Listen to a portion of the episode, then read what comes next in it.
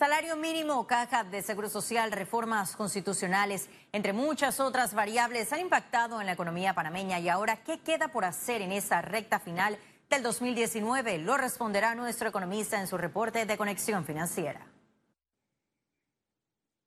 Como lo mencionas, Astrid, lo que ocurre en nuestro país tiene que ser de interés general para todos, porque afecta nuestra cotidianidad.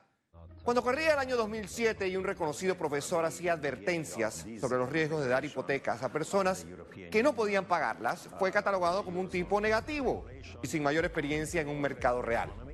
Ese profesor terminó siendo no otro que Noriel Rubini, o el famoso Doctor Doom por sus crudos análisis que terminaron siendo muy ciertos y justos. Los shocks en algunas economías pueden resolverse con intervención de los bancos centrales, con esa capacidad de colocar dinero en las calles rápidamente.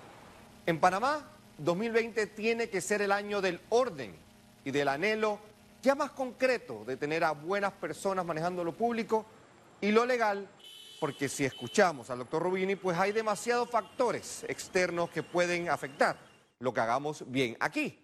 No hay opción para dudar si pretendemos replantearnos y reinventarnos.